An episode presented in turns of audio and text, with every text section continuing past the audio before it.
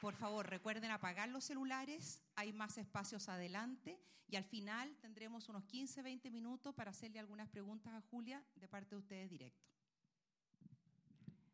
Hola, muy buenas tardes a todos. Gracias por acompañarnos en esta conversación con Julia. Eh, mis agradecimientos a Julia por estar hoy con nosotros y también mis agradecimientos a Encuentros del Mercurio estar esta tarde acá. Eh, la verdad es que es la segunda vez que tengo el privilegio de conversar con la gran Julia Navarro. La primera vez fue hace casi cuatro años en la Feria del Libro de Santiago, cuando vino a presentar Dime quién soy.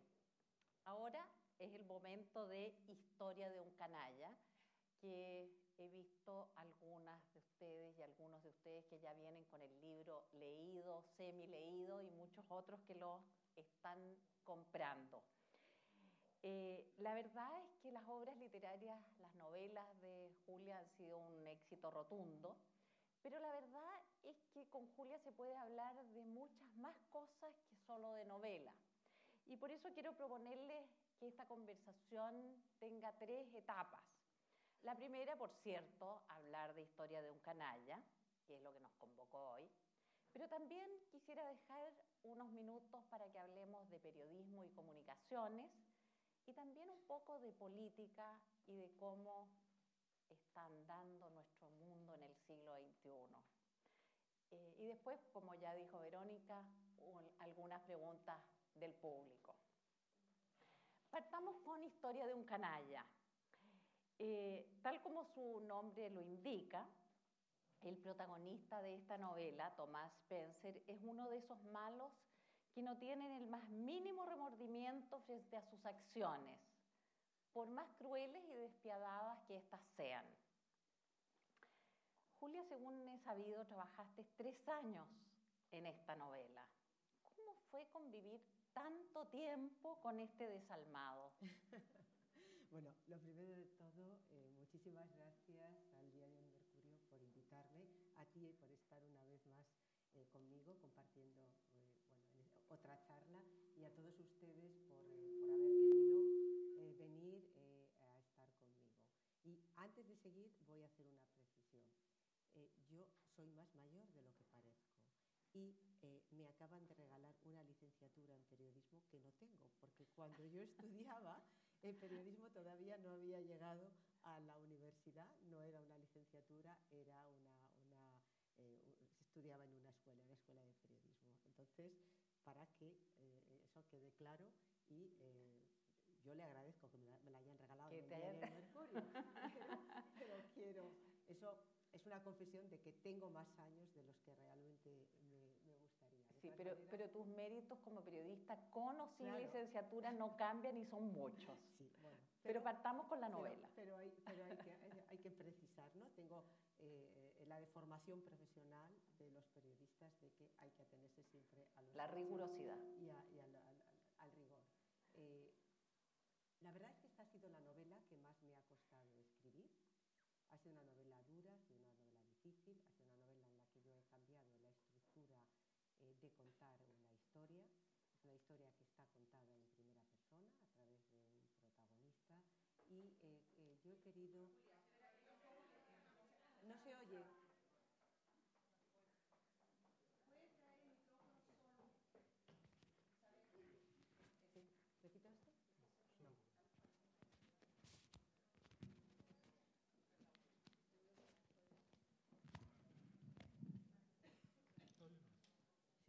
¿Ahora? ¿Ahora? ¿Sí? ¿Mejor? Vale. Les decía que es la novela que más me ha costado escribir. Es un... Nada. Vale. Bueno, es la novela que más... De todas maneras, yo es que tengo poca voz. Es la novela que más me ha costado escribir. Es una novela en que... ¿Tampoco? Sí en la que eh, yo creo que mis lectores me reconocen en ella, pero es verdad que utilizo una técnica, una estructura distinta. ¿Por qué? Eh, porque yo he querido hacer un retrato, Patricia, en blanco y negro de la sociedad de hoy, la sociedad en la que vivimos. Y entonces eh, ese retrato lo hago a través de un personaje eh, que no, es un personaje que no tiene escrúpulos, es un personaje que es un auténtico canalla. he querido hacer un viaje también a lo más hondo y oscuro del ser humano, que es una constante en, la, literatura, esos viajes al fondo del, del mal. Y también he querido hacer eh, algo más, que es coger a los lectores de la mano y llevarles detrás del escenario. Eh, los periodistas mm, siempre estamos sobre el escenario y contamos lo que pasa en el escenario, pero también sabemos lo que hay detrás y cómo se mueven los hilos detrás. Entonces, en esta novela eh, yo he querido contarle a los lectores cómo se mueven algunos hilos, los hilos del poder, eh, y eh, la influencia que tiene en nuestras vidas. También hay una reflexión eh, que para mí es fundamental y que va latiendo a lo largo y ancho del libro, es una reflexión sobre la sociedad de la comunicación. Vivimos en la era de la comunicación, vivimos una sociedad hipercomunicada, pero eso hace que casi no tengamos tiempo para pararnos a pensar y reflexionar sobre ese exceso de información que nos llega mm, bueno, por, por, por, todas partes. Y eh, eh, a mí me preocupa que eso haga que dejemos de ser ciudadanos críticos, porque a veces realmente no tenemos tiempo material de poder analizar todo lo que nos van contando, todo lo que vamos escuchando. Entonces, eh, con estos mimbres es con lo que yo he construido mi, mi, historia de un canalla que te confieso que yo estaba deseando separarme de Thomas Spencer y que eh, es un tipo con el que yo no me iría a tomar café. pero hay una cosa que es lo malo y es que cuántos Thomas Spencer seguramente he conocido a lo largo de mi vida y todos ustedes y tú también Patricia hemos estado con gente sin saber realmente eh, cómo eran o quién eran. Si pudiéramos leer detrás de la mirada de los otros, a lo mejor nos llevábamos más de un susto.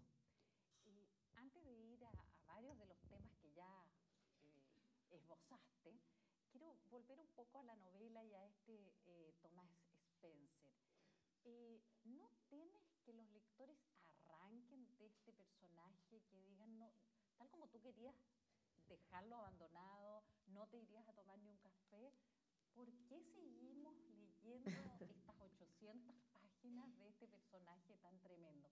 ¿Qué nos atrae a tu juicio de este Thomas bueno, yo creo que esta novela es un espejo, es un espejo en el que nos miramos y en los que vemos la parte eh, más oscura de nuestra sociedad y también la parte más oscura de, del alma. Yo creo que todas las personas tenemos claroscuros, pero afortunadamente en la mayor parte de la gente predomina el claro. Bueno, pues ahí puede haber algún puntito oscuro, pero predomina el claro. Pero eh, también hay gente, también hay personas eh, que realmente son malvadas, que no tienen la capacidad de empatizar con los demás, que nunca se ponen en la piel del otro. Y eh, esas personas están ahí y están en todos los ámbitos. A veces me dicen, eh, bueno, solamente en los ámbitos del poder. Y yo digo, no, no, perdone, canallas hay en todos los estamentos. Canalla es el compañero de trabajo que te hace la vida imposible porque quiere tu puesto. Canalla puede ser el, crío que fastidia a sus compañeros y les hace la vida imposible hasta llevarles a la desesperación. A mí una de las cosas que más eh, me toca el corazón es cuando leo alguna noticia en un periódico que algún niño no soporta el acoso al que le someten sus compañeros de clase y se termina suicidando. Es decir, canalla es el hombre que maltrata a una mujer, sea física o psicológicamente. Es decir, a veces tendemos a mirar hacia arriba eh, como si en nuestro ámbito no hubiese canallas y desgraciadamente los canallas abundan. Desde el comienzo de la novela, eh, Tomás Spencer tiene cierta conciencia de que las cosas podrían hacerse de otro modo. De hecho, las piensa como podrían haber sido, pero se niega a hacerlas. Eh, ¿Es esta realmente la historia de un psicópata? No. ¿O tú crees que este tipo de personajes abundan en el mundo de hoy? No, un psicópata no sabe, es decir, no tiene conciencia del mal. canallas que tú mencionabas en distintos ámbitos, ¿tú crees que son tan despiadados eh, eh, eh, como este? Sí. Sí. Sí, y, un psicópata no tiene conciencia de que está haciendo el mal, pero eh, eh, los canallas saben perfectamente lo que están haciendo y saben el, mal que están eh, causando, de manera que no, no, tienen excusa. es verdad que el personaje de mi novela es un personaje que en los últimos momentos de su vida la conciencia llama a su puerta y hace una reflexión sobre cómo debía de haber actuado, cómo debía haber sido su vida. Sin embargo, dice algo que eh, yo mm, he escuchado muchas veces a lo largo de mi vida y ustedes mm, seguro, eso de no me arrepiento de nada y volvería a cometer los mismos errores. Una frase que se dice, bueno, mm, eh, habitualmente, casi es una frase que es, un tópico, ¿no? A mí siempre, sin embargo, me ha impresionado mucho y eh, me ha dejado asombrada, porque yo si pudiera volver atrás, hay cosas que no haría y hay cosas que intentaría hacerlas muchísimo mejor de, los, de lo que las he hecho. Entonces, de repente me sorprende... ¿Alguna que nos puedas confesar? Ah, no. Bueno, sí. bueno, contaré una que es confesable. Por ejemplo, yo no estaría aquí mm, eh, presentando este libro porque no habría escrito ningún libro si realmente hubiese, eh, me hubiese podido dedicar a la que era mi auténtica vocación, que era ser bailarina de ballet. Entonces, me arrepiento muchísimo de haber sido tan buena, de haberme dejado convencer por mi familia de, oye, tienes que estudiar, pero eh, lo del ballet está muy bien como afición, pero no te puedes dedicar a ser bailarina de ballet. Así que fíjate si cambiaría algo, algo que me habría llevado a una vida absolutamente distinta. Ahora no me dejaría convencer, porque además eh, claro, es una época distinta. Hoy los jóvenes eh, toman enseguida las riendas de su vida y deciden qué quieren hacer. Y yo pertenezco a una generación en la que escuchabas, escuchabas a tus padres, ¿no? Y un poco ellos marcaban, eh, marcaban tu camino. Pero esa frase de no me arrepiento de nada y volvería a cometer los mismos errores es una frase que a mí siempre me ha impactado. Creo que la gente que lo dice o no sabe lo que dice o está en una, en una huida hacia adelante porque desgraciadamente no tenemos poder sobre el pasado, eh, pero es en definitiva es eh, la autodefensa, ¿no? porque la justificación, y eso es lo que dice el personaje de mi libro, reconoce sus errores, pero mm, tira hacia adelante diciendo, pero no me arrepiento. Yo creo que se arrepiente. ¿Tú crees que se arrepiente? Sí, yo creo que sí. Bueno, por lo menos al final tiene hartas pesadillas, no, pero no lo cuentes, ¿eh? No lo cuentes, Patricia. No, solo digo que tiene pesadillas, nada más. No se asuste, no voy a contar el final. Eh, más allá de las características personales de Thomas Spencer, tal como tú señalabas, este hombre se mueve en el mundo de la publicidad, en el mundo de los grandes negocios, en el mundo de la política, eh, entre Nueva York y Londres. Ahí se siente como pez en el agua. ¿Cuánto investigaste de esos mundos para hacer, de esos mundos en la realidad, no en la ficción, para hacer esta novela? Bueno, esta es una novela que trata sobre el poder y cuando yo pensaba en una novela sobre el poder, elegí dos escenarios que son Nueva York porque, porque allí está Wall Street, Londres ¿por qué? porque allí está la City. Son dos lugares donde todos los días se toman decisiones que nos afectan a todos, que afectan a millones de personas en todo el mundo. Y me parecía que para escribir una novela sobre el poder y del poder tenía que buscar eh, los escenarios donde realmente están los grandes centros eh, de, poder. Eh, de manera que, bueno, yo creo esta novela no la habría podido escribir si no hubiese sido por la experiencia de más de cuatro décadas dedicada al periodismo. Entonces, no me hacía falta investigar, solamente recordar. Eh, a lo largo de su vida, este protagonista se relaciona con diferentes mujeres, eh, desde su madre latina, que marca su vida, hasta su mujer, sus amantes, su tía, en fin. Muchas mujeres y la relación. Y todas mejores que él. ¿Perdón? Todas mejores que él. Por supuesto. Todas son estupendas. Eh, todas las mujeres son estupendas, pero además el factor común de su relación con todas estas mujeres es el maltrato. ¿Por qué pusiste el foco tan marcado en esta conducta? Porque me parece que el maltrato a las mujeres es una de las lacras de la sociedad. Antes era algo que quedaba en el ámbito doméstico, que parecía que era un problema privado, y afortunadamente ahora se ha convertido en un problema de toda la sociedad y porque esa llamada de atención contra el maltrato, que puede ser tanto físico como psicológico, a veces el maltrato psicológico es igual de devastador que el maltrato físico, me parece que es algo eh, que eh, tenemos que combatir. Y la única manera de combatirlo es que sea visible y que los maltratadores eh, se sientan acosados por la sociedad, se sientan, sientan ese rechazo. Yo creo que detrás de un maltratador lo que hay es un hombre terriblemente débil. O sea, un hombre que maltrata a una mujer es un hombre que no es capaz de tratar a otra persona como, como a un igual y además tiene la pretensión de dominio sobre otro ser humano, lo cual me parece absolutamente terrible. Y eh, bueno, mm, yo cuando escribo siempre procuro que en todos mis libros haya mm, elementos de las cosas que a mí me preocupan eh, de lo que sucede a nuestro alrededor. Y antes lo decía, este es un retrato en blanco y negro de la sociedad de hoy. Julia, tú has estudiado mucho el siglo XX y yo personalmente creo que una de las pocas revoluciones exitosas del siglo XX disparar ni un tiro eh, es precisamente la del feminismo, la liberación de las mujeres, creo que había un cambio enorme. Eh, sin embargo, tanto en los países musulmanes como también en Occidente, la discriminación contra las mujeres sigue vigente, incluso los femicidios son pan de cada día en muchísimos países. ¿Qué piensas sobre eso? ¿Qué pasa? ¿Por qué no logramos despegar como corresponde en? ¿Por qué a los hombres les cuesta tanto tratarnos como iguales? Porque durante 20 siglos eh, ellos hemos vivido en unas sociedades absolutamente patriarcales y solamente, eh, bueno, realmente a mediados del siglo XX empieza eh, a tener frutos eh, los primeros movimientos feministas. De manera que hemos conseguido mucho porque por lo menos en Occidente, en algunos países, por lo menos en el mío, la igualdad jurídica existe y se ha avanzado en ese terreno muchísimo, pero hay que llevar a la sociedad lo que dice el papel, lo que dicen las leyes. Y yo soy feminista, eh, y eh, lo voy a ser, lo voy a seguir siendo, mientras haya una sola niña en el mundo que no pueda acceder a la educación porque es niña.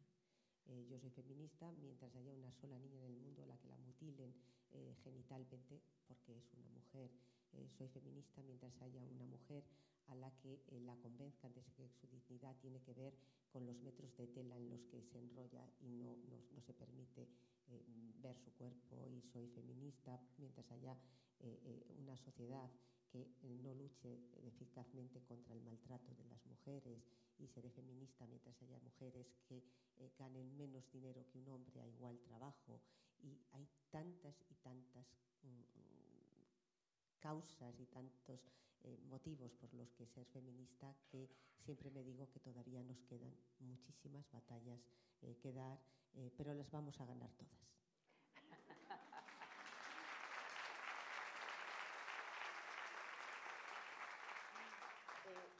Julia, entre las batallas que muchas mujeres están dando está la del aborto. Eh, Chile es uno de los poquísimos países en el mundo donde el aborto está prohibido sin más. No hay ninguna causal que pueda permitir un aborto. ¿Cuál es tu posición al respecto? A mí me parece que eh, eh, lo primero hay que decir que no hay ninguna mujer que aborte mm, alegremente. Es decir, un poco de respeto hacia esas mujeres que se ven en la tesitura de tener que tomar esa decisión. Eh, o sea, de manera que no se puede tomar eh, eh, el aborto como mm, decir, bueno, es que es, es, es, algo más. No, no, es una cosa muy seria. Cuando una mujer se enfrenta a eso, mm, la va a quedar una herida el resto de su vida. Luego, tomémoslo en la dimensión que se merece. Y yo he luchado en mi país por la despenalización del aborto, con lo cual ya puedes imaginar cuál es mi posición. Es decir, en mi país eh, la primera ley del aborto era una ley que despenalizaba eh, tres supuestos, eh, la el que el feto estuviera en mal estado, que la madre hubiese podido ser violada y, bueno, no, no, me acuerdo cuál era la, la tercera, pero eran tres causas. Y esa ley ha funcionado y ahora tenemos una ley de plazos. Es decir, se ha dado un, eh, paso más.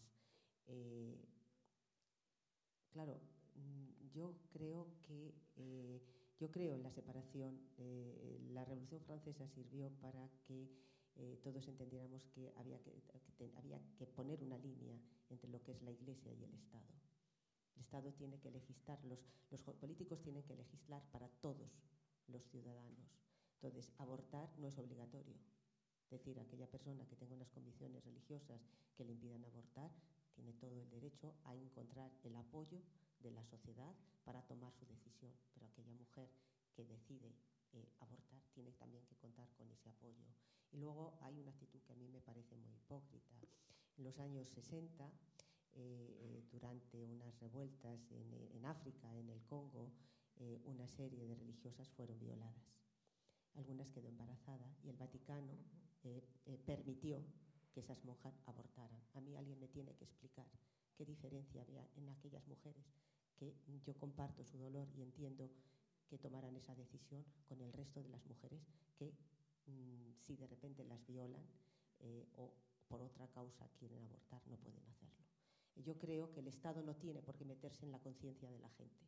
O sea, ya cada uno con sus decisiones y con su conciencia. El legislador tiene la obligación de legislar para todos y mm, eh, de la misma manera que la ley del divorcio eh, no significa que sea obligatorio divorciarse, no es obligatorio abortar, no es obligatorio hacer una serie de cosas, pero esos instrumentos tienen que estar, porque además hay una discriminación eh, social y económica en el tema del aborto.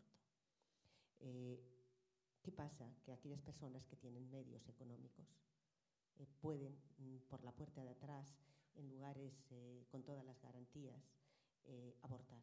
Y sin embargo, las mujeres que tienen menos medios económicos, que tienen una situación social mucho más débiles, si quieren hacerlo, se juegan la vida. Entonces, a mí esto me parece absolutamente insoportable.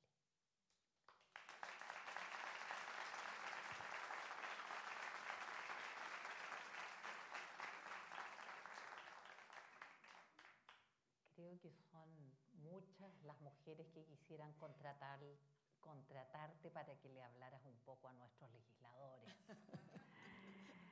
Eh, no, pero estoy segura que las mujeres en Chile, junto con muchos hombres, también van a ganar esa batalla.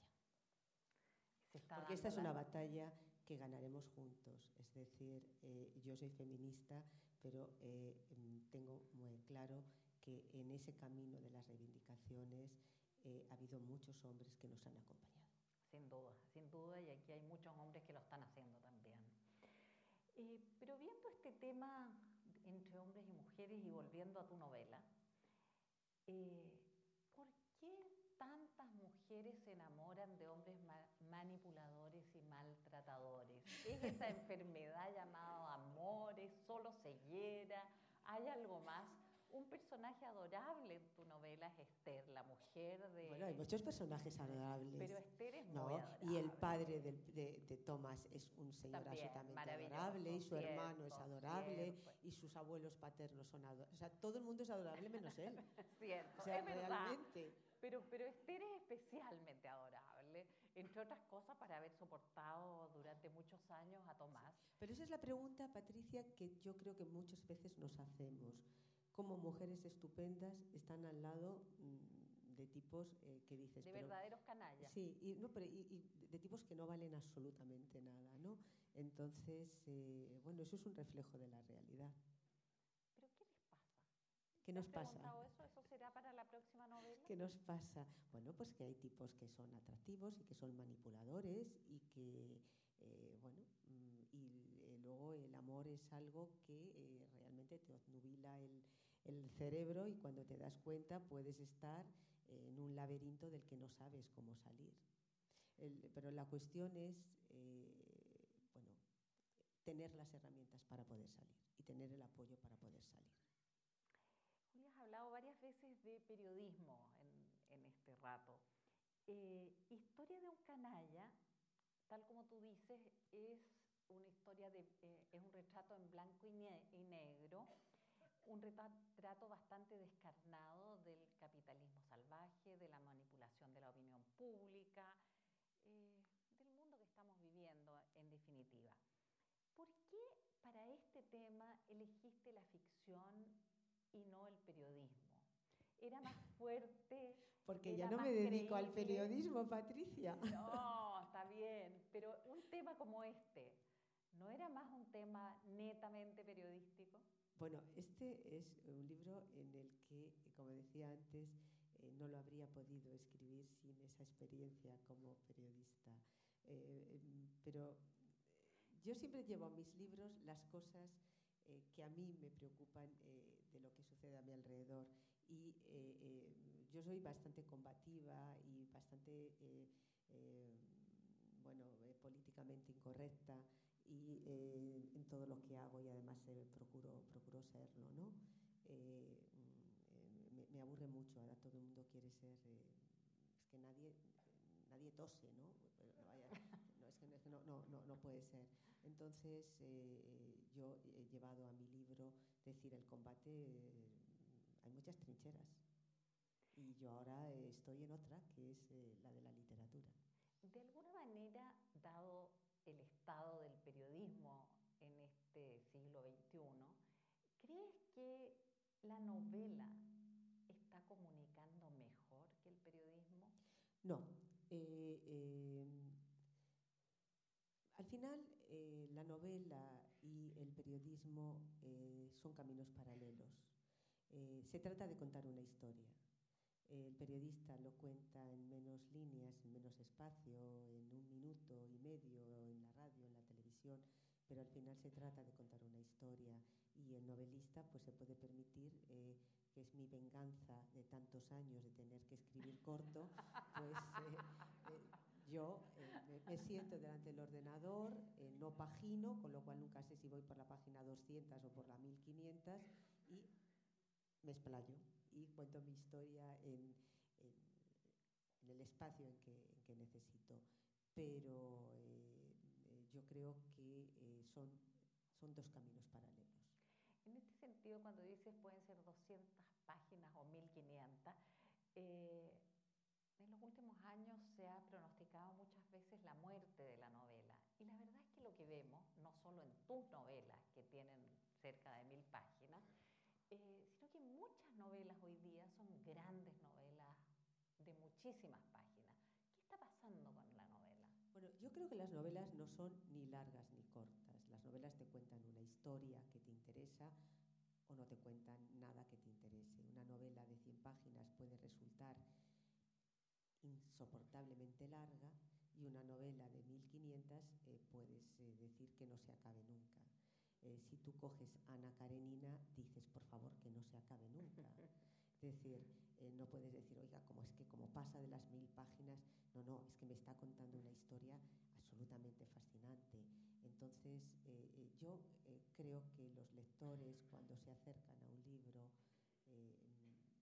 yo quiero pensar que ellos no piensan en, en, el volumen del libro, sino me puede contar algo que a mí me interese o no.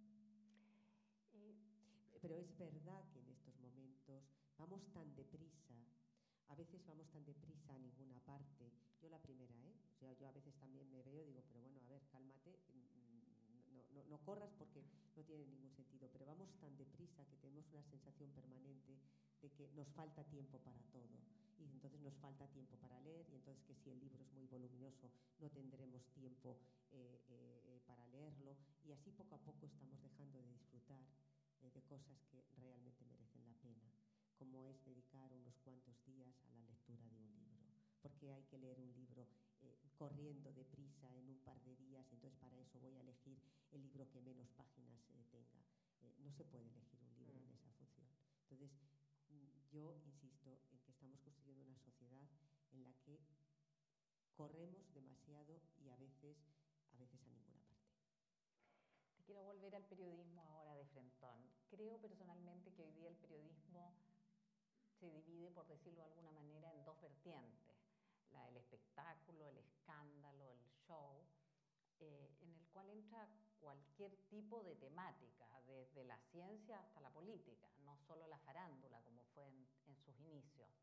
Y por otro lado, sigue existiendo ese periodismo que intenta buscar la verdad, corriendo riesgos incluso, como vemos en los periodistas, por ejemplo, que van a cubrir las noticias en Siria o los periodistas que investigan sobre el narcotráfico, muchos de los cuales han perdido la vida. ¿Cómo es tu evaluación del periodismo actual? Eh, la Asociación de la Prensa en España tiene un eslogan que yo desde luego comparto, es que sin periodismo no hay democracia.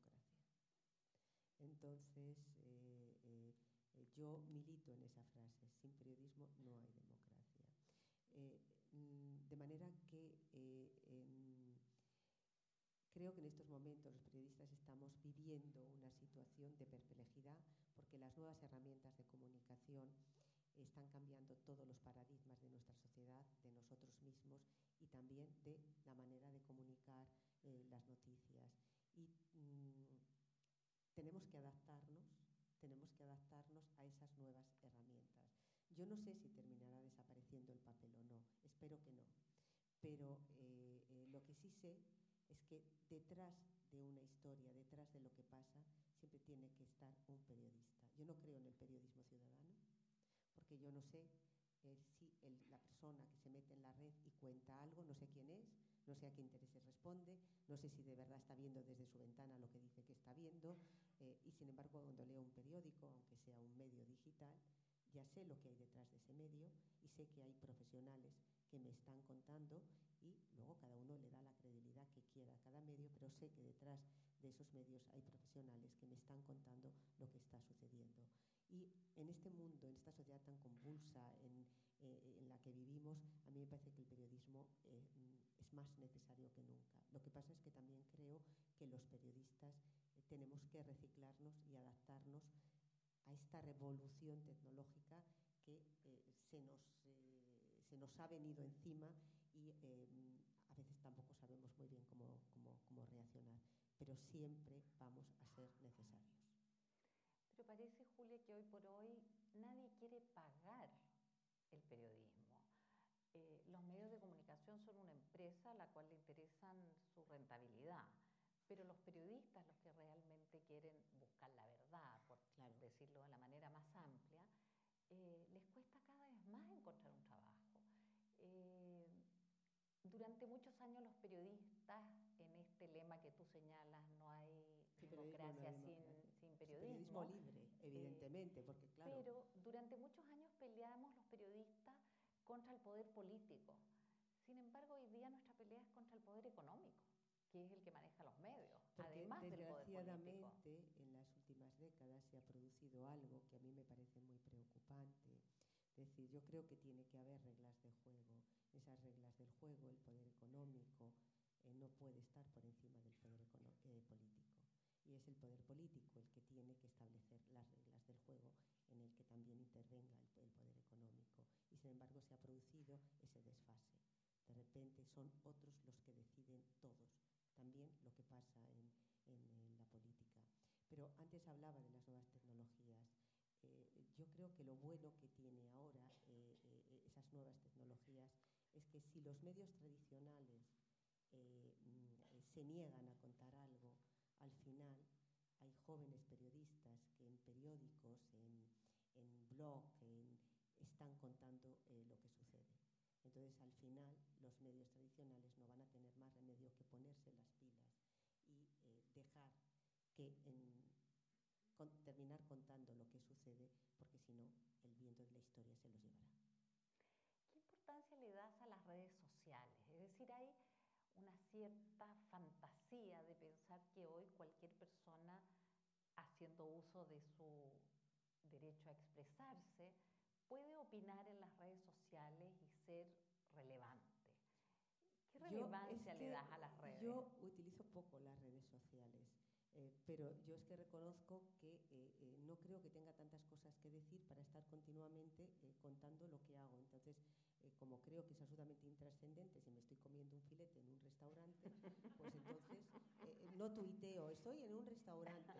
Pues mm, entonces entiendo que a los demás no les, tiene, o sea, no les importa nada y porque es que a mí no me importa nada que los demás estén en el cine o, decir, entonces a mí me parece que eh, eh, hay una especie como de desazón de todo el mundo tiene eh, una necesidad de contar al minuto lo que está haciendo. Y a veces dejan de vivir lo que están viviendo porque están contando lo que están viviendo.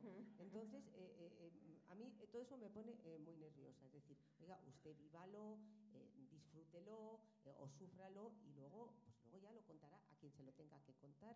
Pero esa obsesión de contarle al mundo mundial lo que todo el mundo, o sea, lo que estás haciendo al minuto, yo no la tengo.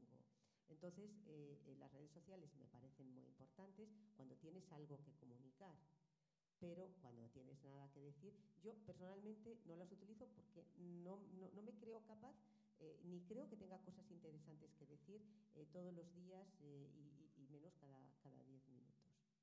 Humberto Eco decía que muchas de estas opiniones en Twitter eh, no eran más que los viejos comentarios de borrachos en el bar que ahora se ponían a vista y paciencia de todo el mundo. Sí, pero eh, antes dabas eh, la lata a tus amigos. Exacto, exacto, y ahora están ahí para que... Ahora de repente estás tan tranquila y yo le quito el sonido al teléfono y al WhatsApp, porque es que la gente te cuenta las cosas más intrascendentes y más insólitas. O sea, eh, yo se lo digo a mis amigos, oye, absteneros de decirme que habéis ido al cine, que habéis ido a un restaurante, eh, eh, que os duele la cabeza, salvo que te duela mucho y, yo te llevo al médico, pero, o sea, no, no, me contéis al minuto lo que hacéis, porque, porque realmente, o sea, es decir, ese afán de comunicar absolutamente todo, esa falta de pudor que se ha instalado en la sociedad, ese exhibicionismo absoluto de, que no, eh, no, lo comparto. O sea, creo que las nuevas herramientas son importantísimas, pero para comunicar algo.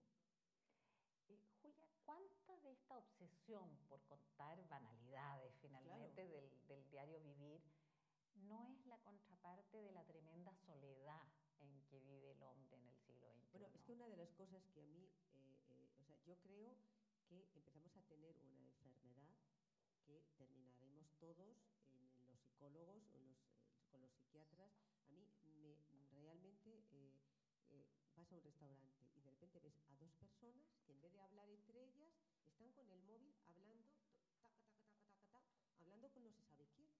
Entonces dices, pero bueno, vamos a ver, las dos personas que han hecho el esfuerzo de quedar, que se han ido a un restaurante, que están sentados, no se miran a los ojos, no se hablan y están hablando con otras personas que no se sabe dónde están. Seguramente están tecleando. Estoy en un restaurante con Pepito. Acabamos de pedir el menú. O sea, seguramente, porque, porque si no, no se me ocurre qué es eso tan importante que tiene que hacer, eh, que tienen que decir. Y eh, me, me, produce un cierto desconsuelo cuando, cuando ves de repente a una familia entera en un sitio público, el papá, la mamá y los niños, y todos eh, sin mirarse, sin hablar, sin comunicarse comunicándose o, jugando eh, con los marcianitos. Es que no sé muy bien lo que hacen, porque yo cojo mi móvil de vez en cuando y no se me ocurre qué hacer con él, salvo llamar por teléfono y tengo que dar un recado. Pero entiendo que en ese artilugio mm, debe haber cosas apasionantes cuando hay tantísima gente enganchada. Pero de verdad que creo que está creando una auténtica drogodependencia. Vamos un poco a la política que vivimos hoy, a mirar nuestro mundo. Eh, en tu novela Dime quién soy, eh, haces un recorrido prácticamente de todo el siglo XX, desde los años 30 hasta la caída del muro de Berlín. Y sé claramente que no tienes una bola de cristal, pero con esa mirada histórica que tienes, eh, ¿cómo se viene este siglo XXI? ¿Mejor o peor que el anterior? Bueno, yo espero que sea un siglo mejor que el anterior. En el anterior hubo dos guerras mundiales eh, y eh, hubo sucesos absolutamente terribles, ¿no? Murieron millones de personas eh, me estremece pensar lo que pasó en el siglo XX. Espero que en el siglo XXI seamos capaces de no repetir los errores que se cometieron en, en el siglo pasado. Pero yo creo que hemos empezado el siglo XXI, estamos todos un poco perplejos. Antes hablaba de la perplejidad del periodista, yo creo que hay una perplejidad eh, general. Eh, eh, Granchi decía que lo nuevo no terminaba de nacer ni lo viejo de morir Y yo creo que estamos en estos momentos viviendo una crisis, una crisis política, institucional, en la que eh, la sociedad está demandando eh, a los partidos políticos respuestas diferentes. Ya no sirven las respuestas del pasado y eh, los partidos tradicionales les está costando acompasarse a esas demandas de la sociedad, les está costando dar esas respuestas, porque hay, hay problemas distintos, hay demandas distintas, entonces no sirven las recetas de ayer, eh, se necesitan recetas eh, nuevas. Esto está provocando eh, fenómenos que a mí me preocupan mucho. Ustedes seguro siguen las noticias. Eh, por ejemplo, a mí me preocupa mucho en Europa el auge de los partidos xenófobos, el auge de partidos de ultraderecha. Es decir, eh, ¿cómo es posible que, eh, estén aflorando este tipo de partidos, arrinconando a los partidos tradicionales y eh, ocupando ese espacio político? Y mm,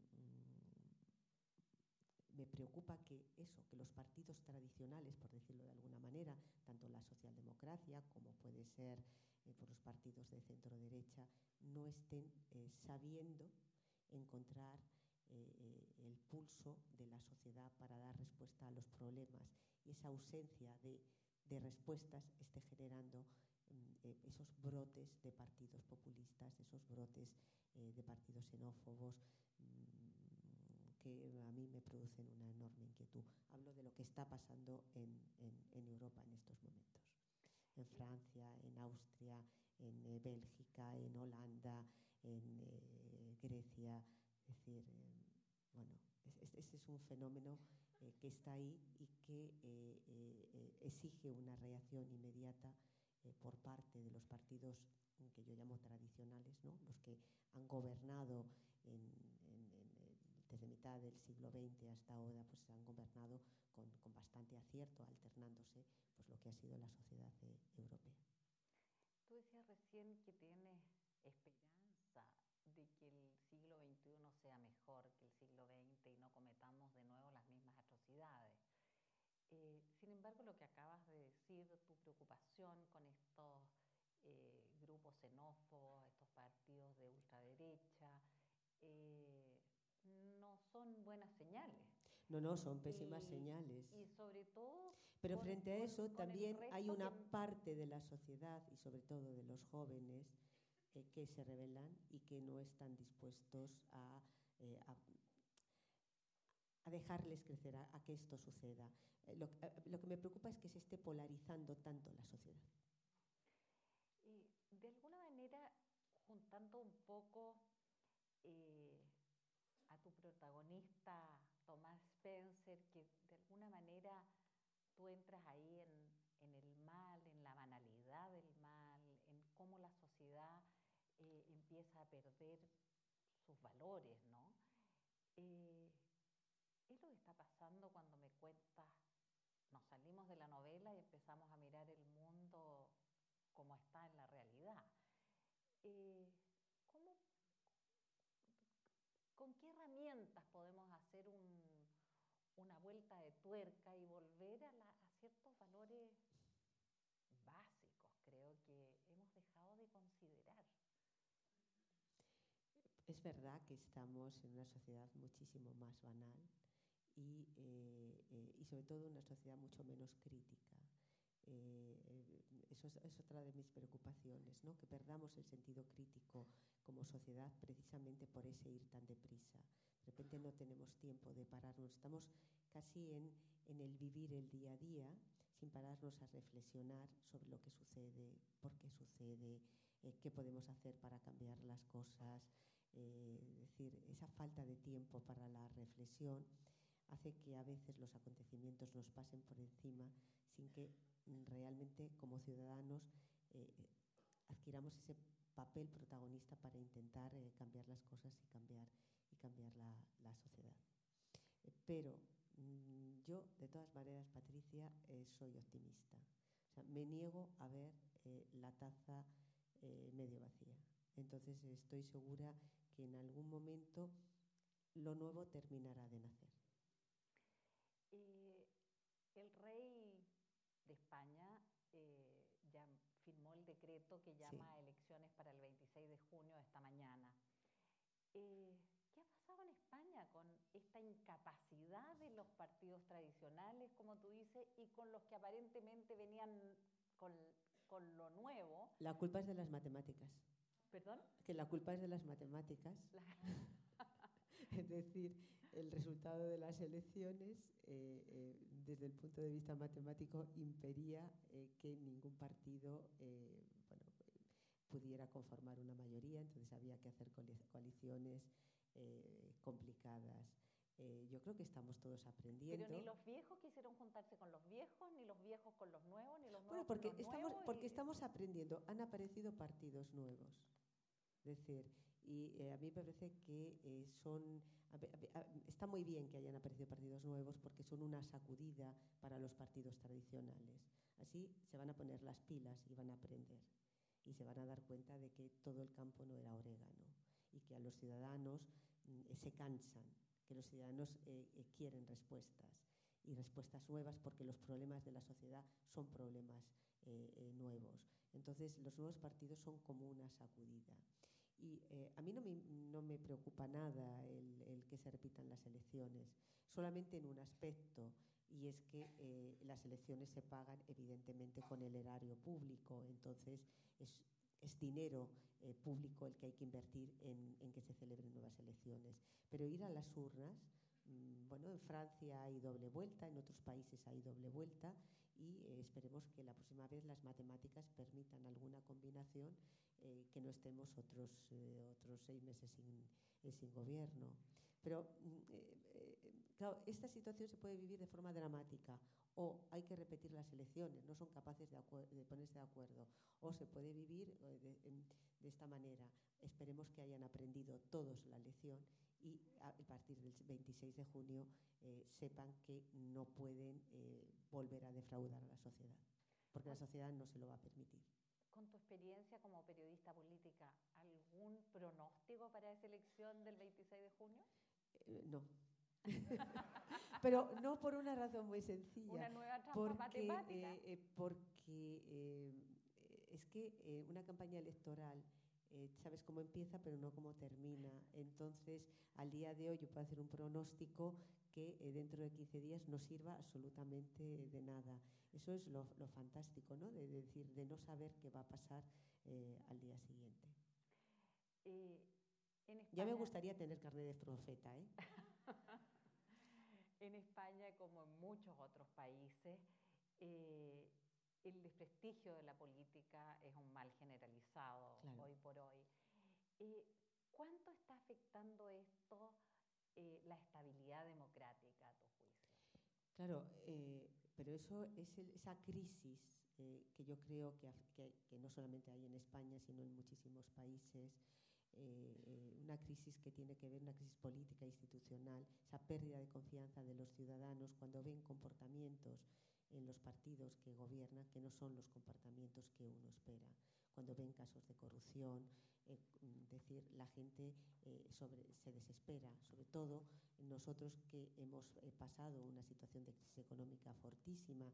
Esta vez América Latina se libró un poco de la crisis y, la hemos padecido más, más en Europa, ¿no? Entonces, claro, la gente se indigna, decir, ¿cómo es posible que mmm, yo me haya tenido que apretar el cinturón, que haya perdido eh, mi empleo, que haya perdido prestaciones sociales y los que están ahí, hay, están arriba, hayan, hayan robado, se hayan llevado, eh, hayan malgastado el dinero, eh, haya habido casos de corrupción y nadie haya sido capaz de darse cuenta o hayan mirado para, para otro lado. Entonces, esa indignación de la gente es lo que provoca eh, esa crisis. Pero mm, yo por eso creo que con la aparición de los nuevos partidos, eso ha supuesto una sacudida. Y es una sacudida absolutamente positiva, porque yo creo que hay cosas que, eh, eh, que ya no se podrán volver a repetir. O será más difícil repetirlas. Y sobre todo creo que los políticos españoles han aprendido de que en estos momentos el nivel de exigencia de la sociedad es muchísimo mayor. Es decir, que eh, no se está dispuesto a pasar ni una. Y eso me parece positivo. Eh, España eh, vivió grandes escándalos, ha vivido grandes escándalos de corrupción. En Chile estamos pasando también por esa etapa. ¿Han logrado ir separando en, esta, a, a, en medio de esta crisis el dinero y la política? Vamos a ver. Es la pregunta del millón. Hablando de dinero. Eh, la crisis ha sido muy dura. La crisis ha sido una crisis muy dura y, eh, eh, eh, y ha sido una crisis muy dura porque los Thomas Spencer de este mundo han provocado esa crisis. Esos banqueros de Wall Street, esa gente de Lehman Brothers, eh, que seguramente iba a las cumbres de Davos y salía en las páginas salmón de los periódicos y que incluso puede que hiciera donativos a organizaciones no gubernamentales y seguramente eran eh, prototipos de la sociedad, lo que eran eran unos auténticos canallas y unos auténticos sinvergüenzas, que tomaron decisiones, jugaron con, con el dinero de forma virtual y provocaron que millones de personas en el mundo perdieran su trabajo, perdieran sus casas, perdieran sus proyectos de vida. Y eso ha tenido un efecto eh, terrible en Europa, eh, se ha sufrido muchísimo. Eh, mm, eh de repente eh, nos levantamos un día y eh, descubrimos que esa sociedad del bienestar, ese, mundo eh, confortable y cálido en el que vivíamos, se derrumbaba. Y ha sido, ha sido muy, muy, muy, muy difícil. Y frente a ello, empezábamos a conocer los casos de corrupción. Y esa combinación es insoportable, absolutamente insoportable. Y eso es lo que provocó el movimiento de los indignados, que nació en España, uh -huh. que luego se extendió a otros eh, países. Es decir, y a, y, a, y a, mí me parece estupendo que la gente de repente diga eh, basta ya y cada día tenga un nivel de exigencia mayor sobre las personas a las que encargamos que eh, gestionen la cosa pública. Porque se les olvida que es un encargo, que están ahí por delegación, que sus jefes somos nosotros, que el dinero es de todos nosotros, eh, que no es suyo. Me parece tan absolutamente vergonzoso. Yo creo que hay que ser absolutamente implacables eh, con los corruptos, absolutamente implacables. Julia, te voy a llevar a otra parte del mundo. En tu novela Dispara, yo ya estoy muerto, te adentraste en un tema tremendamente complejo, como es el conflicto del Medio Oriente, y lo hiciste a través de la saga de dos familias, una judía y una palestina, y le diste mucha humanidad a ese conflicto. ¿Cómo lo evalúas hoy, después de haber terminado el libro ya hace varios años, con todo lo que ha pasado con el Estado Islámico, con lo que está pasando en Siria? ¿Cómo ves esa zona hoy día? Estuviste muy, otros tres años preocupada sí. de ese tema. La verdad es que estoy eh, muy contenta de ese libro porque hay muchas personas que se han acercado a decirme, oiga, ahora he entendido el conflicto. Es decir, eh, eh, sobre todo muchos jóvenes que me decían, bueno, yo toda la vida ponía la televisión y veían los informativos eh, lo que estaba sucediendo en, en esa parte de, de, de, Oriente Medio y siempre me parecía que, que, que habían estado siempre peleándose y, nunca me había preguntado eh, los porqués, lo, los antecedentes. Y lo que más me gusta de ese libro es, eh, pues eso, la cantidad de jóvenes que me han dicho, mire, ahora me he enterado, ahora eh, lo he entendido. El Estado Islámico ha declarado la guerra la guerra al mundo de la razón, al mundo civilizado. Y eh, nos guste o no, estamos en esa guerra. Hay gente que dice, no, no, no estamos en guerra, no, es que mm, usted puede no querer estar, pero es que ellos se la han declarado. Entonces, eh, mm, y cada vez eh, las trincheras no están solamente en esa parte del mundo, sino las trincheras también eh, se han trasladado en estos momentos a Europa o se trasladaron en su momento en Estados Unidos con la voladura de las Torres Gemelas. Es decir, es una vez más la lucha de la barbarie contra la razón, la lucha de la oscuridad contra eh, eh, la razón. Eh, Occidente tiene muchísima responsabilidad también en lo que está pasando. la guerra de Irak fue un error, yo eso ya lo conté en una novela mía, en, La Biblia de Barro. Fue una, una, decisión absolutamente mm, estúpida eh, la que se tomó de invadir Irak.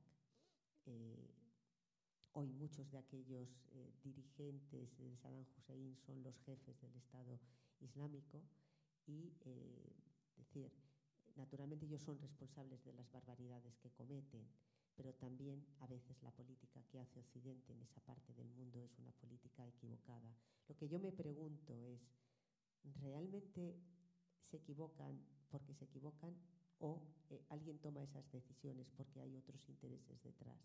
Y mi respuesta es, yo como no soy más lista que eh, los analistas de Washington, ni de Londres, ni de París, ni nada, las conclusiones que yo he llegado cuando voy y visito esa parte del mundo, es lógico que ellos llegan a conclusiones muchísimo más depuradas eh, que las mías, de, manera que eh, mi opinión es que alguien toma la decisión de desestabilizar esa parte del mundo por intereses que nada tienen que ver con los que a veces se venden, de vamos a llevar la democracia, como si la democracia fuera exportar patatas. Pero mire usted, eso, eso no es posible. El, el, impregnar de unos valores democráticos, de una visión de, de, de, la vida como tenemos en Occidente, eso no se hace por decreto, eso es un proceso. Y ese proceso tampoco se hace nunca eh, por la vía de las armas. Es decir, se ha desestabilizado Siria, eh, hay millones de personas que han tenido que huir de sus casas, millones de personas que han llegado a Europa huyendo de ese horror y a la que Europa les está maltratando, porque el comportamiento de Europa con los refugiados es realmente repugnante. Eh, bueno, mmm, alguien metió las manos donde no las debía de. Es decir, las llamadas primaveras árabes, que de repente a todo el mundo eh, le, un entusiasmo enorme.